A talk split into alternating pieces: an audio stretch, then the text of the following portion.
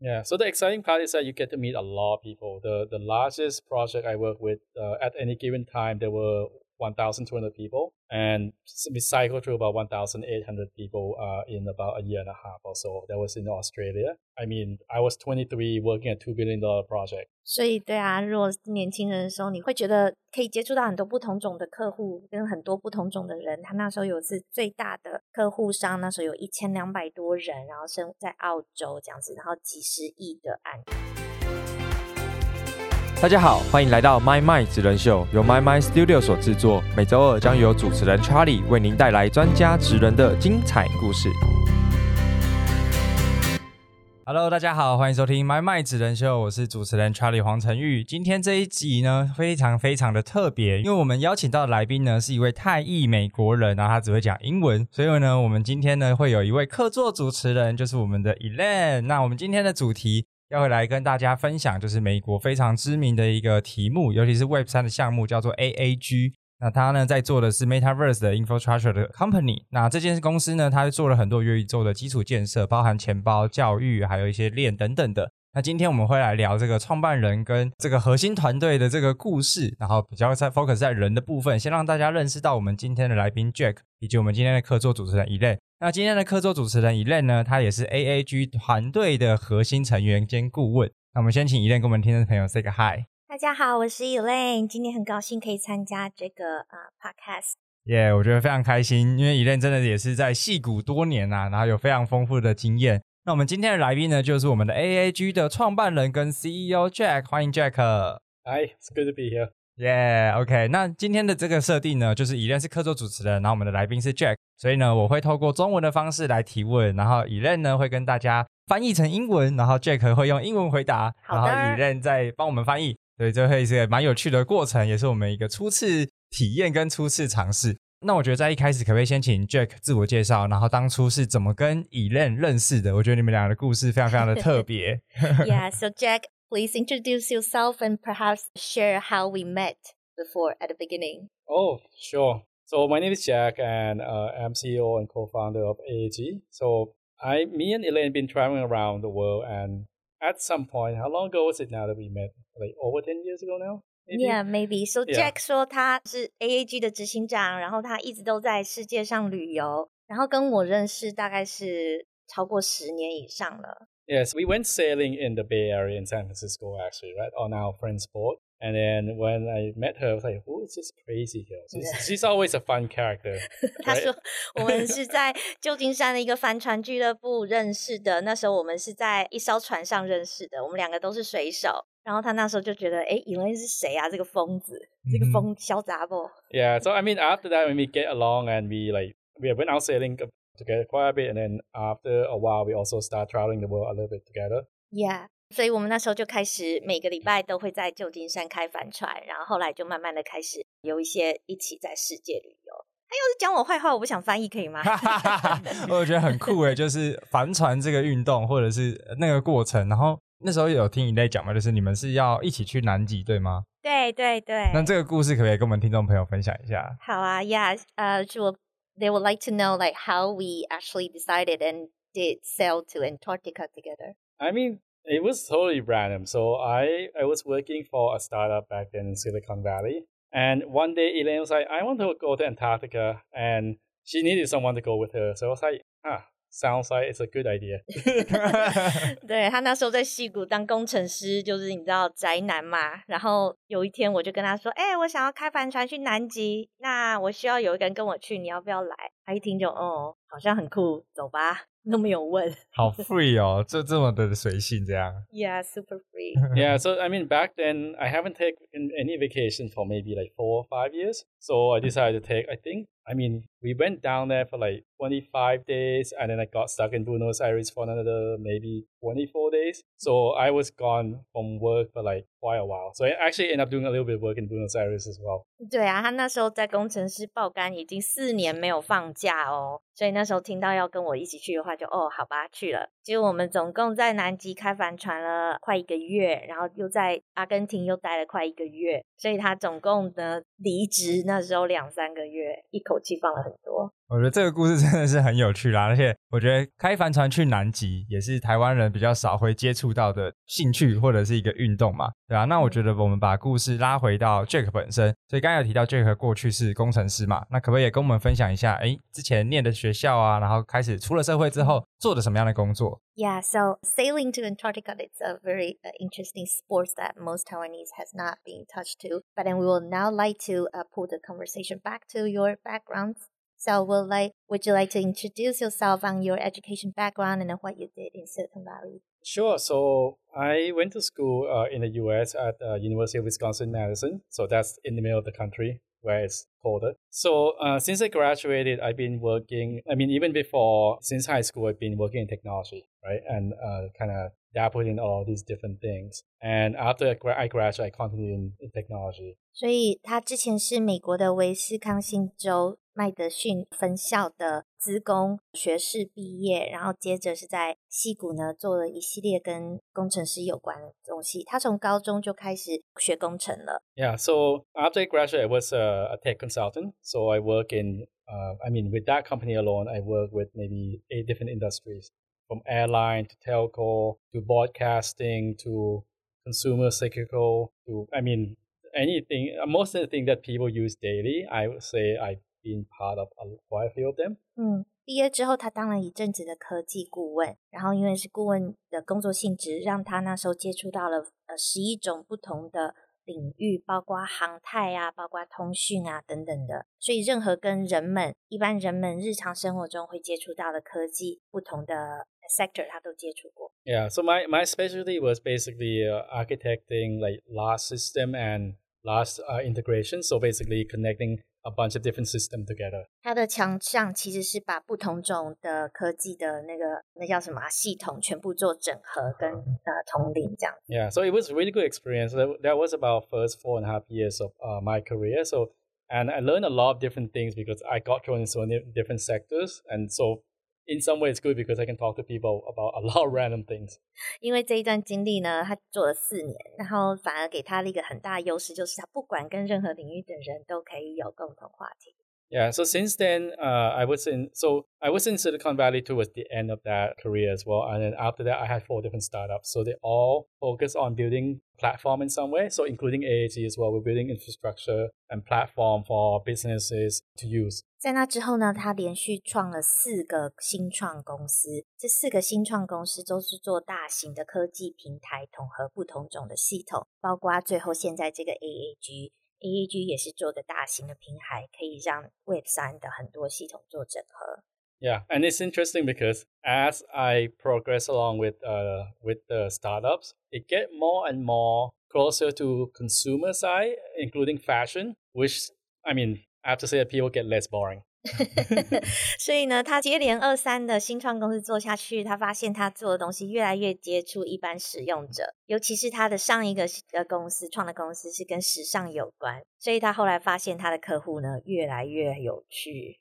Yeah, I mean our customers sometimes worry about okay, what is what is their customer favorite wine? Did they go to the F1? Now, if they go to the F1, the sales associate want to know about it so that they can talk about it. It's all these funky scenario that I never thought I had to deal with.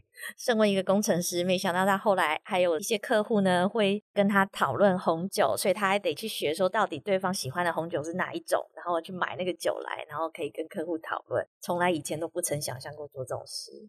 那我可以延伸问一个问题是，哎、因为前面有提到说，在戏谷做了可能四年多的各种科技顾问嘛，那是什么样的契机让他决定开始创自己的业？因为刚才有提到，其实连续做了四家公司嘛，对,、啊、对，那那个创业的契机又是什么？Oh yeah, so um, because you have worked four years in as a tech consultant, what actually sparked your interest to do your own startup? That's interesting because I mean, in when you in tech consultant, right? Because there's always a trend of technology, and it does not change that frequently. Maybe every ten years or so. So I ended up doing the same thing over and over and over, even though a different industry. So I got a little bit bored, and I was, and I always wanted to do something uh, on my own. And then when basically my friend invited me to go and join that startup, I was like, okay, this is my opportunity.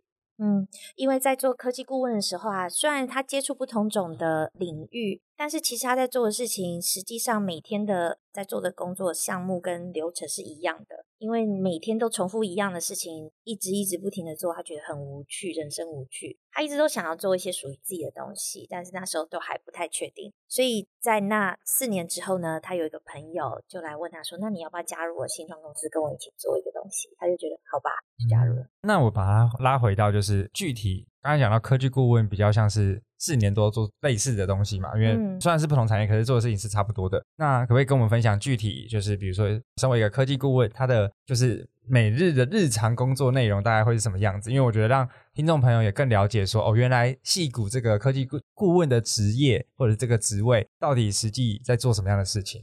嗯，对，给听众朋友们参考一下。对，So because to let the Taiwanese audience to have a better understanding, could you perhaps elaborate a little bit more on your daily work routine as a tech consultant before you started your uh, startup? Like how, mm-hmm. what part of it made you feel bored? I mean, tech consulting, I mean, if you're young, it's the most exciting time of your life because whatever you do is free. I mean, literally, I was flying the year that I flew the most. I flew about 250,000 miles that year, and I can stay at any hotel for free. I get all the points. I can eat food for free, and literally, you just travel around and doing work. 嗯，如果你是还是一个二十几岁刚出校园的年轻人啊，你会觉得一开始的时候做科技顾问是一个很棒的职业，因为你每天的消费都是报公账，你可以去世界上很多国家旅游，然后 不是旅游啦，因为出差嘛，你要去不同的客户、不同国家，所以你会所有的机票啊、饭店啊、吃的东西都是报公账，你会觉得你可以体验到很多人生。他记得那时候一年的时候，他飞了二十五万 miles。Yeah, so so that's that's basically a little bit of outside work, right? But during work, I mean, it's the same thing. But mo- most of the time, because you get billed by hour, uh, you typically don't work really long hours. I mean, this time you work long hours, but typically it's just nine to five, right? You go in, you learn about someone else's business, you come in with a solution, and after a year or so, then you move on to somewhere else. 所以，呃，那时候工作性质呢，其实就是因为是按时收费，所以你不会做很长的时间，因为客户要按照你工作时间付钱嘛，所以也是朝九晚五。然后你进去一个客户那里，然后一开始发现问题，然后接着提供问题的解决方案，这样子。然后一年之后，你就再飞去送去另外一个国家，另外一个客户端，再去那里发现问题，再去找解决问题，就这样子。Yeah, so the exciting part is that you get to meet a lot of people. The the largest project I work with uh, at any given time, there were 1,200 people, and we cycled through about 1,800 people uh, in about a year and a half or so. That was in Australia. I mean, I was 23 working a $2 billion project. 所以，对啊，如果是年轻人的时候，你会觉得可以接触到很多不同种的客户，跟很多不同种的人。他那时候有是最大的客户商，那时候有一千两百多人，然后生在澳洲这样子，然后几十亿的案。Mm-hmm. yeah, but like I said, it, uh, the industry technology trend it does not shift as fast because the system are typically all and then you just solve the same problem over and over, and that's why I decided that I want to go and buy a problem to solve in startup. 所以无聊的地方呢，是在实际上科技的趋势啊，并不会有太大的变动。在当时过去十年的科技趋势都是一致的，所以每一个客户呢，虽然来自不同的领域，但是他们的问题都大同小异。所以你其实都是在解决一样的问题，提供一样的解决方案。对年轻人来说，那是一个还蛮无趣的过程。嗯，我觉得可以想象哎。不过这个工作真的是人人称羡啦，尤其是一开始可以享有各种公司福利，那真的可以理解说，哎，因为当当你有一套。靠自己的解决问题的方法，只是套用到不同产业。那随着时间久了，真的会无聊。那 Jack 第一间公司就是加入新创团队嘛？那那时候是又去做了什么样的事情呢？就在新创公司里头。Yeah. So what about your first startup? Like, what did you do in the first startup? So the first startup, I was uh, my role was the I was a lead framework engineer. So basically, me, my boss, and a couple other people, we basically were building. It's like an application platform. So you could think like it's Apple App Store plus Google uh, App Engine plus Facebook, basically in a way. right? So that's what we were building. 呃，他那时候跟另外几个朋友一起做的一个是 A P P 的平台，有点像是 Apple 的 Store 那样子。你进去这个平台上面会有很多不同的小 A P P 可以下载使用。像他那时候的职称还有职位是领先的那个什么系统建筑工程师，对。 Yeah, and Yeah. and it evolved because once we have the the platform, then people don't understand what it's for. So we have to start building our own application on top of our own platform. So we came up with, I mean, basically we have a website where it's everything lifestyle. So let's say if you want to learn something about wedding, if you want to travel somewhere, so typically when you want to travel somewhere, you have to do search over 22 websites on average to figure out the details But we basically integrate everything so you can book flight, hotel, trips, everything into one platform. 所以那个时候变成本来是个 A P P 平台，平台弄完之后呢，大家也不知道那个 A P P 平台要干嘛， 所以就开始他们公司自己开始做 A P P 放在他们的 A P P 平台上面，然后到最后他们这个 A P P 平台反而就变成一个生活平台了，然后在上面跟你日常生活中所有会需要东西一条龙的所有 A P P 他们都包括了。比如说旅游，你需要旅游的话，你要订机票，你要去买东西，然后等等的，他们把这个不同种的你会需求的这些 A P P 都放在上面。哦，所以它因为台湾有一个类似平台叫方脑，那就是泛娱乐类型的，就是你要在吃饭上面，你也可以在这个平台上面找到；那你要去旅游，你也可以在上面找到；按摩、剪头发都可以在这个平台找到。所以这个平台到现在是还持续在运作吗？还是说嗯又有其他故事才连续开了其他间公司？对，是有的。 Okay. Um, so the question is, uh, because there's also something similar in Taiwan too. There is also a lifestyle platform in Mhm. Taiwan that has similar apps to do all kinds of, um, you know, integrating all your daily life. But what the he wants to know is after this, then what's the story to move to the next? So 是 the, 吗？ the 嗯 interesting part is, so our this platform, we were one of those early startup that got into content marketing, right? So we deploy about a thousand writers. So basically, you have a thousand writers around the world. They'll start writing about literally anything lifestyle, weddings, travel, I mean, pregnancy, anything, right? And from there, we starting getting some interest from brands that want to have this kind of content to basically help promote their product. 呀所以他说的这个平台呢，那时候逐渐的变成了一个像是让布洛克在上面写文章推广他们东西的一个平台，逐渐就变成演化变成这样。所以他们后来到最后有成百上千个布洛克在上面替他们的时尚啊、旅游啊各方面写内容，然后可以串接到他们买的东西，这样。Yeah. So when I came back from Antarctica, then this brand decided they want to open a, their first uh, store in the US in Beverly Hills. So this is an Italian brand. And they were like, hey, we want a website like this. And oh, by the way, can you build us a point of sale so they can open a store? 嗯，所以那时候他从南极回来的时候，有一个帮他们他们的客户是一个很大型的时尚品牌嘛，他们那时候就有很多布洛克帮这个时尚品牌开始写文这样子，然后时尚品牌很喜欢他们引来的流量啊，还有销售，所以就问说，哎，那你们要不要顺便帮我们写个平台，还可以串接起我们所有的销售店家这样子？老实说，我那时候也是他们平台的写手之一。啊 OK，原来还有这段故事，嗯所以他就会从原本做平台，然后开始发现有更多的其他内容要做，所以才延伸出新的商业模式，是的跟新的公司嘛，嗯就是要为了服务这些品牌客户。对对对对对，是这样。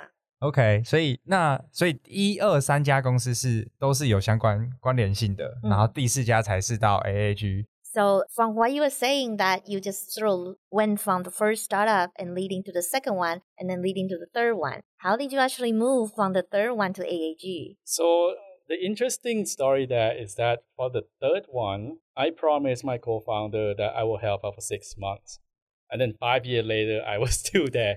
and I wanted to go and do some some- something else that I had in mind, right? And so I was like, okay, I'm gonna help as far as uh, as far along as I can. So we built all the products, we got traction, get all these larger brands, and then it got to a point where I think it's the right time to move on. And then I mean, in, the meantime, AAG also start forming, right? But first it wasn't really a company, and then it was like it getting bigger and bigger and bigger. I was like, okay, I need to go and run this, and that's how I had to transition out. 所以那时候他其实前面几个公司都是跟同一群朋友一起做，然后一个一个串接到后来第三个公司的时候，他那时候就跟他朋友说：“好吧，现在我真的只能帮你六个月，接下来我就要做我自己想做的事情。”没想到五年后，他还是在帮他的朋友六个月，所以五年过后，他就觉得呃时间有点拖了久。然后一方面他自己想做的东西，也就是 AAG，慢慢的从一个只是一个边玩边转的一个游戏的东西，就越变越大。他就觉得呃不行了，我真的必须辞职，然后去做我自己的事。嗯，所以才所以就选择全力要投入 AAG 这个题目嘛。对对对，而且刚好这个题目又非常非常的新，因为今天这一集我们先了解这个过往的背景，我觉得有非常多很不错的 insight，包含从一开始做科技顾问，那他其实有很多的这种行业的解决问题的 know how，因为顾问他专注的是帮客户解决问题。就他培养了一系列解决问题的能力之后，带到新创团队里去协助新创团队扩展。然后我觉得有趣的事情是，他连续的这几家公司彼此都是有商业相关的，所以他不是说哦，我今天做了一个题目，然后第一个题目挂掉了，赶快再去做第二个，而是随着题目越做越大，就会延伸出子公司啦，或者是关系企业，然后这个整个 business model build 得更完整。然后最后呢，就觉得哎不行了，就是我这个新的题目 AAG，就是这个是 Jack 主 own 的 project 嘛，对，然后就觉得哎，开始玩这个题目之后，发现越来越大了，那真的时间不太够，所以才决定说好。我帮你们的忙就到这边，那我接下来我要全力投入自己的项目里，比较像是这个样子。对啊，OK，那我觉得今天这集我们真的也算非常完整的认识了 Jack 的职涯旅程。那我们会在下一集来聊聊到底 AAG。这个 Metaverse 的 Platform 到底在干什么？就是感觉是 Jack 这毕生就是呕心沥血的杰作了。就是以他现在全力投入在这个项目上面来说，我觉得非常期待下一集 Jack 跟我们分享以上系列的内容。那我们今天的职人秀就告辞告一段落。如果你喜欢我们的节目，记得点选订阅及追踪，也别忘了给我们五星好评。那下一集我们就会由 Jack 来跟我们分享 AAG 的创业经历。我们就下集节目见喽，大家拜拜，拜拜，拜。如果你喜欢今天的节目内容，欢迎按下订阅及追踪，并上 Apple Podcast 留下五星评价。如果你有任何问题或是反馈，也可以直接私讯我的 IG，让我知道哟。我们下集节目见，拜拜。